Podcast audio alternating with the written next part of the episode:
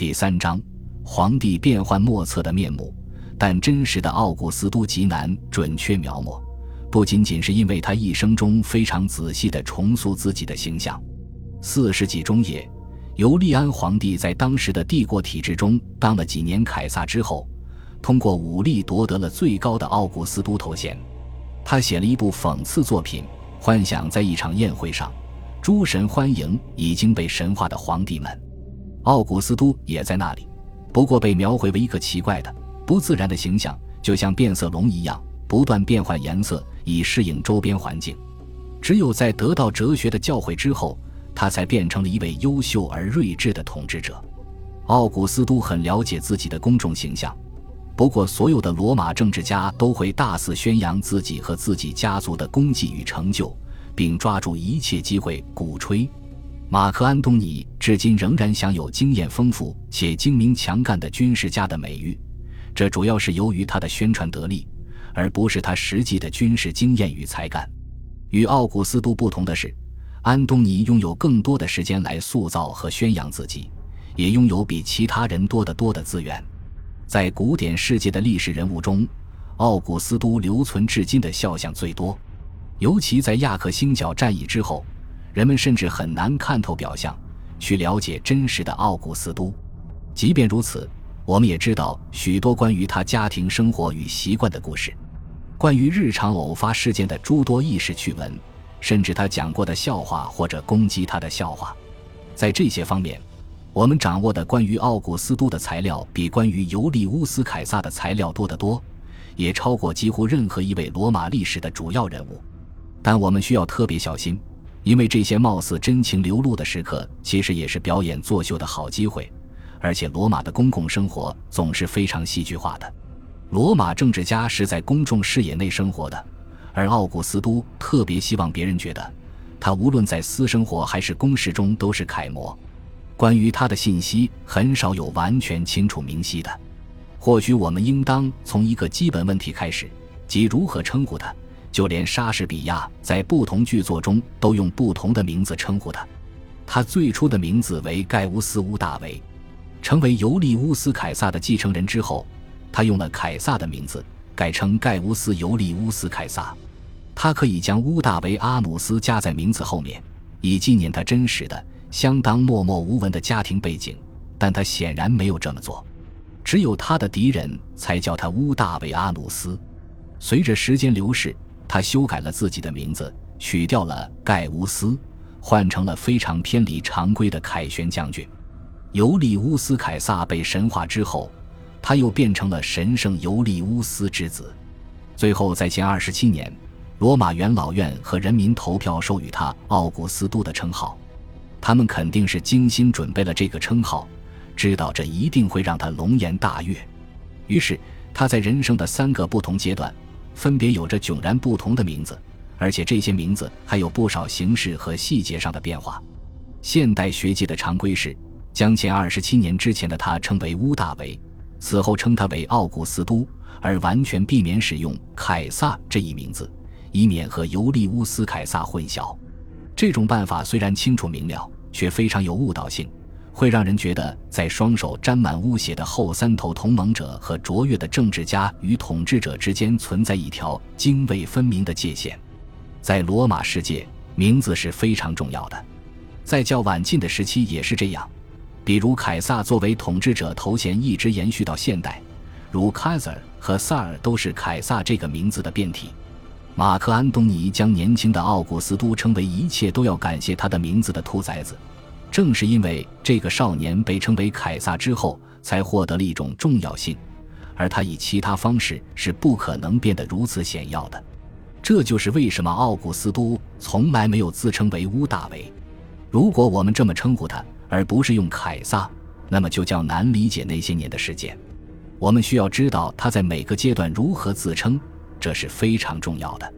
所以在下面的章节中，我会尽量用这种办法，并据此将本书分为若干部分。那位著名的独裁官将始终被称为尤利乌斯·凯撒。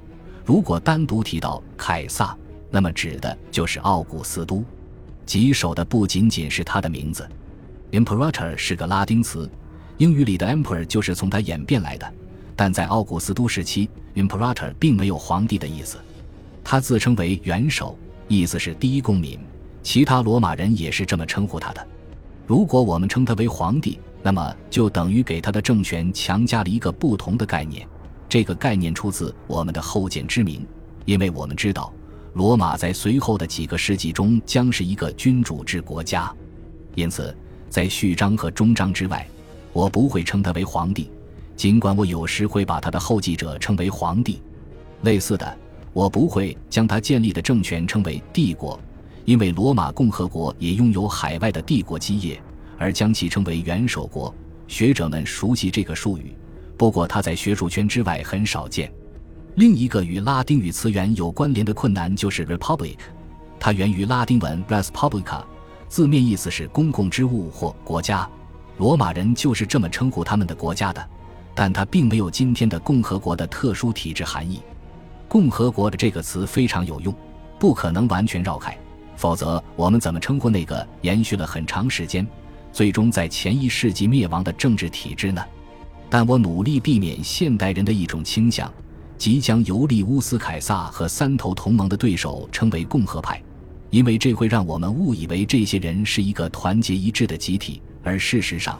他们是许多立场和目标差别很大的不同群体。共和派这个词也会让很多群体显得具有合法性，而事实上他们没有。就像假如我们使用乌大维这个名字，就让马克安东尼在死后赢得了一场胜利一样。不过，追求准确性也是有限度的。比如，我将 July 和 August 这些词用于他们被发明出来之前的时期。因为很少有读者会熟悉罗马历的 Quintilis 和 Sextilis，在本书中我会努力做到独立和客观。这么说好像有点奇怪，毕竟我们探讨的是两千多年前的冲突和争端。但历史会让人们感情用事，即便最冷静和最严肃的学者也不能免俗。尤利乌斯·凯撒常常引起阿谀奉承的赞颂和愤恨的憎恶，奥古斯都差不多也是这样。在整个19世纪及以后，他受到广泛赞颂，因为他治愈了一个破碎共和国的疾病，给了罗马人和平、稳定和繁荣，因此被认为是一位贤君。在帝王和帝国仍然主宰着欧洲和世界大部分地区的时候，这样的理解是很容易产生的。到了20世纪，世界风云变幻，旧制度消失殆尽，世人对奥古斯都的态度也发生了变化。罗纳尔德·塞姆爵士的《罗马革命》是这一时期关于奥古斯都的最有影响力的著作。他于第二次世界大战爆发前不久出版。这部作品的挑衅性很强，拒绝将奥古斯都的崛起视为一件好事，并创造性的运用了正处于发展中的族谱学，将那个时代描绘为一位领袖的崛起。他的派系取代了旧的精英阶层。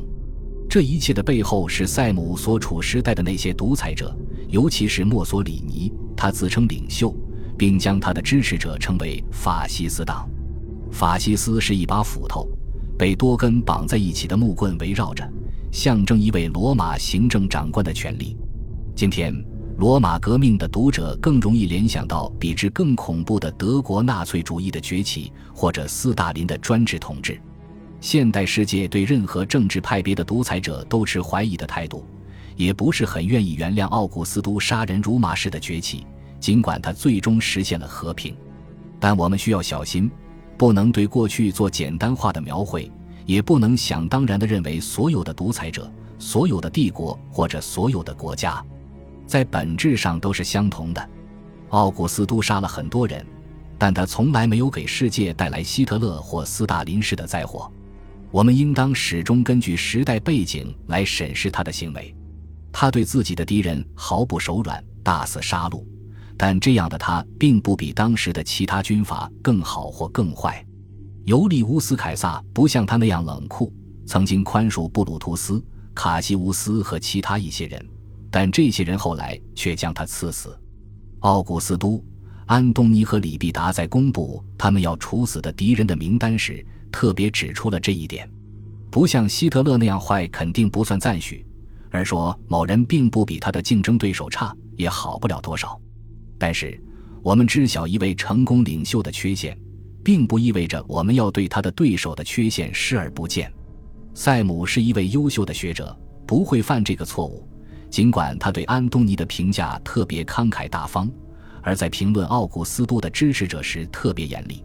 他也知道，罗马精英阶层的家族关系特别复杂，亲戚关系并不一定与政治上的效忠关系相吻合。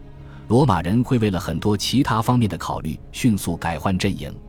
虽然《罗马革命》是七十五年前问世的，但它是一部杰作。再加上塞姆的许多其他著作以及对其他人的影响，这部书仍然决定着对奥古斯都及其时代的讨论基调，尤其在英语世界的学术界。对奥古斯都的研究有过很多新思路，研究重点也有变化，但总的来讲，这些研究都是着眼于特定的主题或细节。然而，始终没有一部研究该时期的、拥有类似影响力的全面著作。